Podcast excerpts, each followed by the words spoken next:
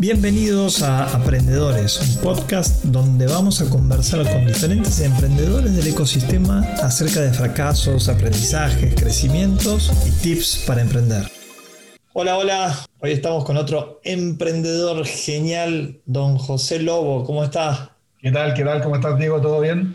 Muy bien, muy bien. Muchísimas gracias por estar en este nuevo episodio y me encantaría si te pudieras presentar sobre vos y sobre tu vida emprendedora. Perfecto, bueno, agradecer, eh, agradecido por estar en este, en este espacio, siempre es un honor eh, compartir con otros emprendedores y también tan, tan capos como, como tú, Diego, y como las personas que han pasado por este espacio, así que me siento honrado de estar acá. Eh, mi nombre es José Tomás, también aquí estamos compartiendo un matecito, soy chileno, donde también se, se, toma mate, ¿cierto?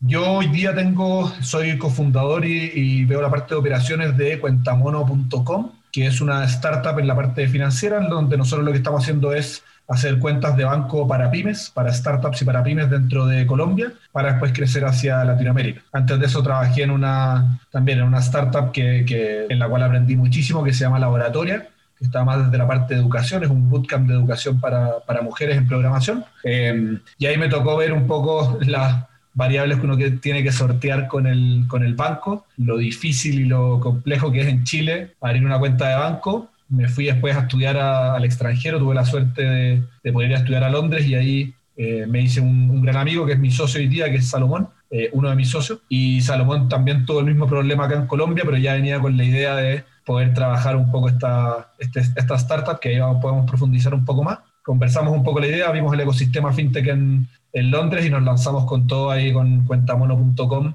acá en Colombia. Así que yo estoy acá desde Bogotá, viviendo ya hace, hace algunos meses aquí, eh, inmigrante y feliz de estar en esta linda tierra colombiana que nos recibe tan, tan alegremente. Espectacular. Che, escucha, aquí hablamos de fracasos y aprendizajes. Entonces, contanos en qué la cagaste. ¿Qué te acuerdas vos que dices, no, no te puedo creer que he hecho esto? Para mí, em, incluso antes de, de, Mono, como te decía, yo trabajaba en una startup eh, y en ese momento un fracaso grande que tuvimos fue poder hacer un, eh, era un bootcamp de programación para mujeres que después conseguíamos empleo y venía con un Income Share Agreement que se llama, ¿cierto? Que hoy día lo tienen muchos bootcamps, que en ese minuto era muy eh, diferenciado, era muy rompedor y, y, era un modelo en donde cuando te insertas a trabajar, tú pagas después un porcentaje de vuelta para poder hacer el modelo de negocio. Y la verdad que fue un modelo que a, a, a mí, a mí y, a, y a algunas personas del equipo nunca nos gustó y nunca nos pareció correcto. Nunca, y lo peleamos, lo defendimos. Eh, yo no era el, el, owner ahí, pero sí eh, estaba como, digamos, a cargo de, un, de, la operación de un país. Pero a mí nunca me, nunca me gustó y siempre, y siempre nos llamó la atención, nos hizo ruido,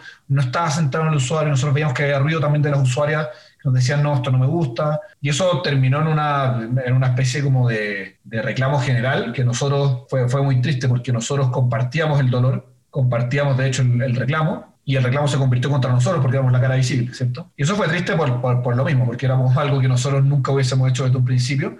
Y ahí para mí el error grande fue como decir, hay cosas donde uno tiene que ser más terco y no transar. Y son ciertas cosas que uno como ese, lo, claro, lo que los gringos dicen como ese gut feeling, ¿cierto? Como esa, esa, esa corazonada, ¿verdad? De decir, aquí hay algo que, que no, que, que, esto no, no, no, calza, no está bueno. Y, y eso sea con, lo mismo, con, con, una política de recursos humanos, con una política de sueldo, con una política de, de discriminación, con lo que sea, con, con bueno, con, esto, con los modelos de negocio. Creo que cuando uno tiene esa, esa sensación y sabe que algo está mal, pero lo hace igual, que todos todo lo hemos hecho alguna vez, ¿cierto? Que yo en ese minuto lo hice, me rebotó a mí en el periodo, pero más crítico y estresante y, y, doloroso personalmente también. Porque claro, porque de esa impotencia, ¿cierto? De no haber sido más, eh, de no haber peleado más por algo que yo realmente creía, que finalmente terminé siendo el, el, el, bandido, digamos, de algo que yo ni siquiera creía, ¿cierto? Que, no, que debería haber defendido mucho más y ser mucho más agresivo en esa, en esa defensa. Espectacular. Bueno, y tres aprendizajes, seguramente uno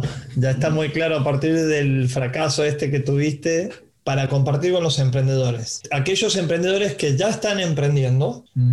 eh, que no necesariamente están con una idea y necesitan emprender, sino cuáles son tus tres aprendizajes que has tenido en el proceso de emprender esta vez y las veces anteriores. Eh, aprendizajes. Primero creo que la ejecución es todo. La ejecución es como decíamos en, en, otro, en otros bloques, ¿cierto? Para mí el equipo es muy importante, pero, la, pero el equipo es importante por la capacidad de ejecución que tenga. Eh, para mí eso, un aprendizaje es que quien quiera realmente emprender tiene que ejecutar muy, muy, muy bien y eso requiere mucho trabajo, mucho trabajo. Dos, te diría que hay muchas cosas que no son... Eh, que son mucho más duras de lo que se ve desde afuera y uno, y uno eso no lo sabe y uno no sabe eh, sobre, todo cuando uno, de repente a mí me pasa, claro, trabajar en startups, pero no ser el fundador de una startup. Cuando uno trabaja en startups, como también tiene mucho juicio hacia, hacia los fundadores, como, oye, pero esta decisión se hizo mal, esta se hizo bien, no, yo hubiese hecho otra cosa.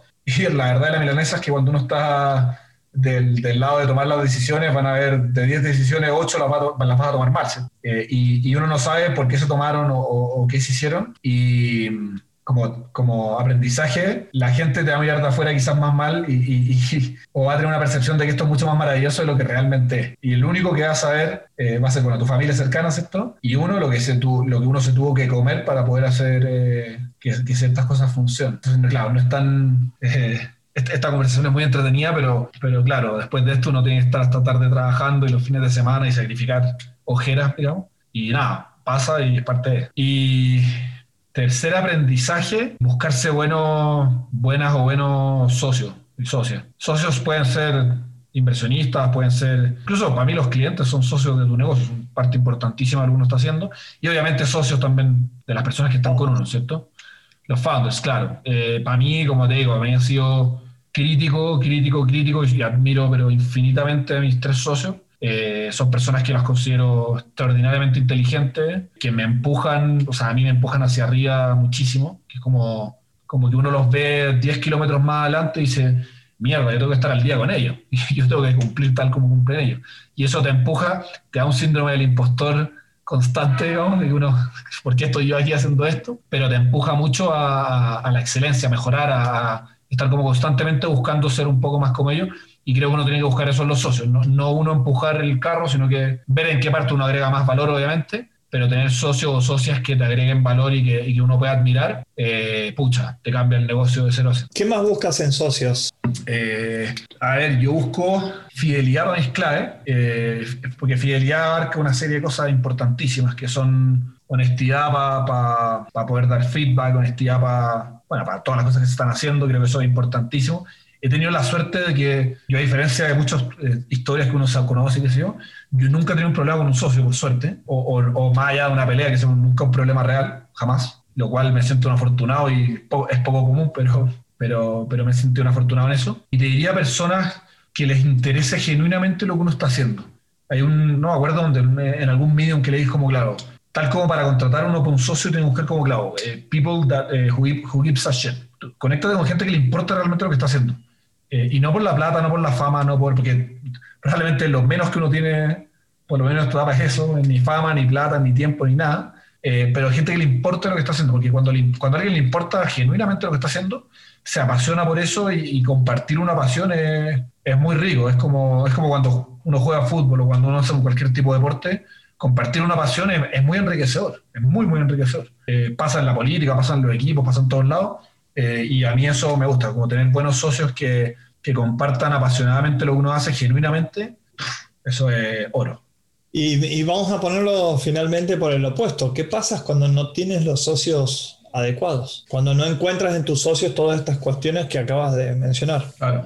Mira, te, te mentiría, a mí por suerte no me ha pasado. He tenido la suerte de tener socios, como te digo, muy buenos, muy apasionados, muy talentosos por lo demás, muy, muy talentosos. Y he tenido la suerte que no me ha pasado. Eh, de gente que sí he visto que le ha pasado y que, lamentablemente, claro, hay relaciones que se quieran por eso.